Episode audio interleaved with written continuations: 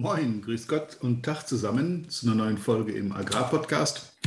Heute mit dem Thema, du bekommst, was du denkst und willst.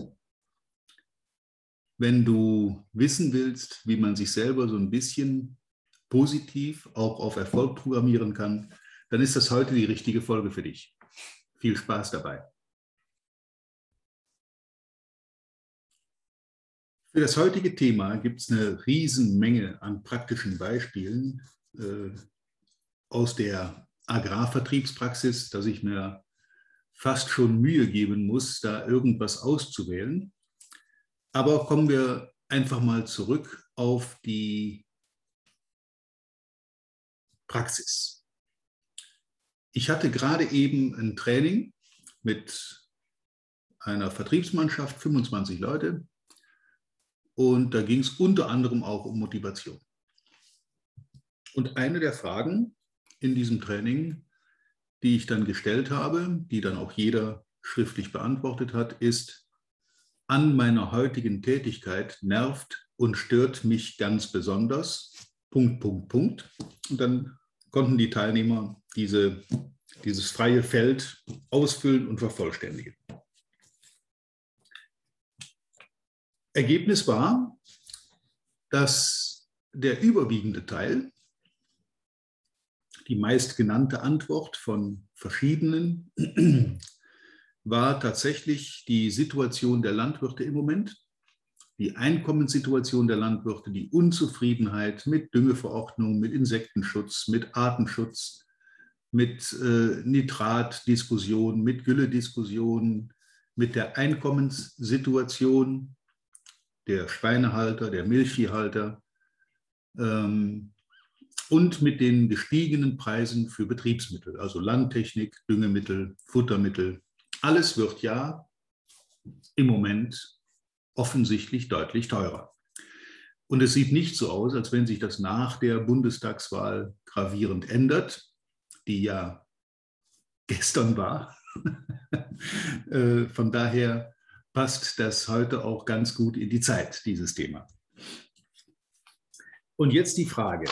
Ich komme zu einem solchen Kunden, der erwartungsgemäß negativer Stimmung ist und ich lege mir eine ganze Menge an Argumentationen und Punkten zurecht, um das mit dem Kunden ins Positive zu drehen. Erstens ist es nicht dein Auftrag, Dein Auftrag ist verkaufen. So einfach ist das. Zweitens äh, wirst du mit deinen Mitteln die Situation deines Kunden nicht gravierend ändern können. Du kannst in der Einkommenssituation ein bisschen feilen, du kannst durch Beratung bessere Ergebnisse erzielen, aber an den Preisen an sich, die im Markt jetzt üblich sind, kannst du nichts tun. Jetzt bereiten sich diese Leute die diesen Gedanken im Hinterkopf haben, natürlich auch auf so ein Gespräch vor. Die fahren dahin, machen sich Gedanken, was will ich mit dem besprechen, welche Themen sind im Moment interessant. Und bei diesen Leuten ist dann schnell im Kopf, ach, was soll ich mit dem über Produkte, über äh, neue Projekte reden, wenn der mir doch nur äh, seine beschissene Situation um die Ohren haut.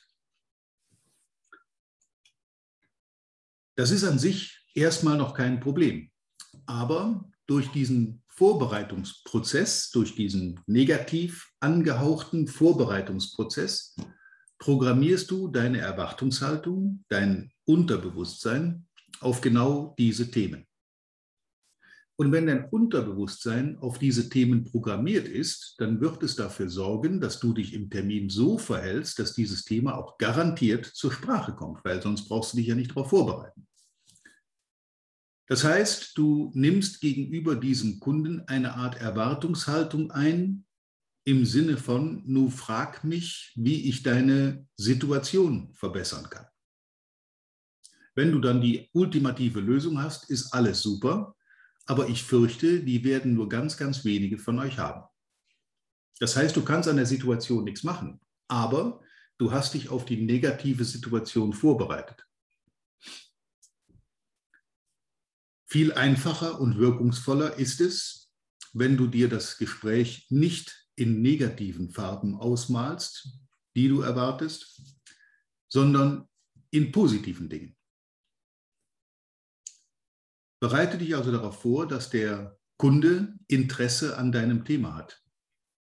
Bereite dich darauf vor, dass du bei aufkommendem Gejammer Fragen stellst und überleg dir, welche Fragen du stellen kannst. Was ist dein Anteil an dieser Situation? Was hast du bisher schon unternommen, um die Situation zu verbessern? Was können wir gemeinsam machen, um an dieser Situation zu arbeiten? Solche Fragen zum Beispiel. Das Gleiche passiert, wenn du von einem Kollegen auf einen potenziellen Idiotenkunden vorbereitet wirst. Im Sinne von, du fährst zu einem Kunden, den du nicht kennst, und der Kollege brieft dich mit den Worten, pass auf, der ist ein Idiot. Welche Erwartungshaltung hast du jetzt? Mit, welchem, mit welcher Aura gehst du auf diesen Kunden zu? In Erwartung eines Idioten. Möglicherweise ist ja dein Kollege der Idiot und der Kunde kann gar nichts dafür. Insofern ist es wichtig, in solchen Situationen besonders offen zu bleiben, positiv zu bleiben, mit guten Fragen den Kunden dahin lenken, wo es zu einer Lösung kommt, aber nicht ins Gejammer mit einsteigen. Und dich auch nicht darauf vorbereiten, dich gegen Vorwürfe des Bauern zu verteidigen. Im Sinne von, wir kriegen für unsere Produkte immer weniger und ihr wollt dauernd mehr Geld haben. Die Situation ist so, wie sie ist. Opfer und Macher unterscheiden sich im Umgang damit. Ein Opfer erkennst du an der Jammerei. Einen Macher erkennst du an der Akzeptanz einer nicht zu ändernden Situation, die jeden treffen kann. Ich glaube, es gibt keinen auf diesem Planeten, zumindest kenne ich praktisch niemand, dem permanent die Sonne irgendwo her scheint, sondern auch diese Leute werden mit Problemen, mit Ärger, mit Stress, mit Katastrophen konfrontiert. Aber der Umgang ist ein komplett anderer. Wenn du die Katastrophe erwartest, dann wirst du auch katastrophal damit umgehen. Du denkst, was du kriegst und du kriegst, was du denkst. Und was du denkst, ist das, was du willst, auf das du dich vorbereitest. Also tu dir selber den Gefallen und bereite dich möglichst positiv vor. Vielleicht überrascht dich ja der Idiotenkunde damit, dass er gar keiner ist, sondern im Umgang mit dir ein absoluter Traumkunde. Auch das ist mehr als einmal passiert. Etwas weiteres ist aufgefallen bei dieser Befragung der letzten Gruppe, dieser Vertriebstruppe. Die allermeisten Punkte, die da genannt wurden, sind Punkte, die von irgendjemand anders im Haus geändert werden müssen. Also bessere Logistik, pünktlicher, Qualität der Ware, der Verpackung, ähm, Verfügbarkeit von Ware, Einkaufspolitik und so weiter. Das waren alles Dinge, die da kamen. Also der, die Befragung erstreckte sich in ganz, ganz weiten Teilen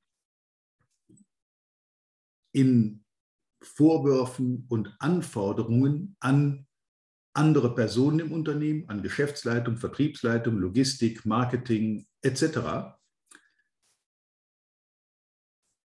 Und fast keine, mit ganz wenigen Ausnahmen, haben sich tatsächlich auf diese Frage hin mit sich selbst beschäftigt. Im Sinne von, was stört und nervt mich in meiner Tätigkeit besonders. Wenn ich diese Punkte lokalisiert habe, was nervt mich denn wirklich besonders, dann weiß ich ja, wo der Fehler liegt, wo eventuell Verbesserungspotenzial ist. Und dann sofort zu überlegen, in einer konstruktiven Art und Weise, wie können wir diesen Vorgang verändern, verbessern, damit diese Dinge besser laufen, nicht mehr vorkommen, verhindert werden. Meistens fingen diese Dinge dann damit an, man sollte eigentlich unbedingt mal Punkt, Punkt, Punkt. Wenn aber jemand sagt in einer Besprechung, achte mal drauf, man sollte unbedingt mal, dann sind zwei Sachen sicher. Erstens, der, der es sagt, wird ganz sicher nichts daran tun. Und der Empfänger, an den sich das richtet, wird auch nichts unternehmen, weil es wird ja nur von Mann gesprochen. Und wenn Mann irgendwas tun sollte, dann wird es ja wohl in dieser großen Runde irgendwer in die Hand nehmen. Pustekuchen. Keiner wird irgendwas in die Hand nehmen, was nicht konkret benannt wird. Mit Aussagen wie man sollte unbedingt mal, erreichst du letzten Endes nur einen vagen Vorwurf in irgendeine Richtung. Irgendjemand fühlt sich angegriffen und dieser Angegriffene wird sich verteidigen. Ich würde ja viel pünktlicher liefern können, wenn ihr mit euren Bestellungen pünktlicher wärt und auf den Punkt auch die Bestellungen abgeben würdet. Wenn aber schon eure Bestellungen, eure Reingaben in die Zentrale zu spät kommen, dann kriegen wir das in der Logistik natürlich nicht mehr hin. Also immer bei sich selber anfangen, was ist mein Anteil an den Problemen, die da bestehen. Es waren übrigens die Top 4 Antworten, war Stimmung der Landwirte zurzeit, ähm, interne Qualitäts-, Lieferungs-, Pünktlichkeitsprobleme, die man beheben könnte, das wäre relativ einfach, gefolgt von mangelnder interner Kommunikation, was auch ein Riesenproblem ist, weil man zu wenig Informationen austauscht und weil einfach die Informationen auch nicht jedem zugänglich sind. Und schon tauchen in Bezug zum Kunden sofort Probleme auf, die du nicht lösen kannst, weil du die Informationen nicht verfügbar hast. Nicht bekommen hast, zu spät bekommen hast, weil du an die Datenbank nicht rankommst, wo die verfügbar wären und so weiter und so weiter. Wichtig ist dabei, dass man solche Dinge, wenn ich sie denn benenne, auch daraufhin abklopfe, was ist mein eigener Anteil an der Problematik und was muss ich ändern, damit das in Zukunft besser läuft. Lediglich Forderungen aufstellen an andere Abteilungen oder andere Personen bringt nichts. Im Gegenteil. Die anderen, die dann da angefordert werden, endlich mal ihren Job richtig zu machen, werden sich beleidigt zurückziehen, werden anfangen, sich zu verteidigen, werden den jetzigen Status quo festigen und werden wenig unternehmen, um das zu ändern. Insofern ist vieles, was da passiert, was auch Schwierigkeiten macht, tatsächlich eher ein internes Problem als ein Problem der Kunden. Der Kunde ist nicht das Problem. Die Probleme werden intern verursacht. Mangelnde Kommunikation, äh, zu wenig Zusammenarbeit, kein Teamgedanke, jeder macht sein eigenes Ding, jeder hat nur seinen eigenen Schreibtisch im Blick und was links und rechts davon passiert, ist ihm erstmal egal. All diese Dinge, die das Zusammenarbeiten vergleichsweise schwierig machen und die zuweilen dazu führen, dass manche dieser Leute sich sogar sabotiert fühlen von eigenen Kollegen. Wir hatten ja kürzlich mal eine Folge zu interner Kommunikation und zu Kollegen, die einen mit Informationen zum Beispiel hängen lassen und so weiter. Und das sind Punkte, die relativ einfach auch für jeden Einzelnen zu lösen sind. Wenn mich jemand hängen lässt, zum Beispiel mit Informationen, dann garantiere ich dafür, habe ich diese Informationen mit Mitteln und Wegen vergleichsweise schnell auf dem Tisch. Einfach durch Konsequenz, einfach durch klares Nachfragen, einfach durch Dokumentieren und notfalls auch einfach damit, dass ich dem Kollegen mal zeige, wo der Hammer hängt. Auch das muss von Zeit zu Zeit mal sein, aber grundsätzlich heißt es, ist es wichtig und heißt es, positiv formulieren, positiv kommunizieren, Informationen zugänglich machen, transparent sein, auch gegenüber Kunden und einfach einen guten Job machen. Denn in letzter Konsequenz bezahlt auch der Idiotenkunde zumindest einen Teil von deinem Gehalt und dem von deinem Chef und deshalb sollte man auch die entsprechend behandeln, positiv und vielleicht entpuppt sich ja der Idiotenkunde als dein Traumkunde. In diesem Sinne wünsche ich dir für heute viel Erfolg, viel Spaß beim Umsetzen und natürlich wie immer reiche Ernte mit dem heutigen Thema. Bis zum nächsten Mal. Vielen Dank, dass du heute wieder dabei warst. Wir hoffen, du hattest genauso viel Spaß wie wir. Wenn dir gefallen hat, was du gerade gehört hast, dann war das erst der Anfang. Denn auf walter-peters.de-termin erhältst du kostenlos und unverbindlich ein Beratungsgespräch mit Walter.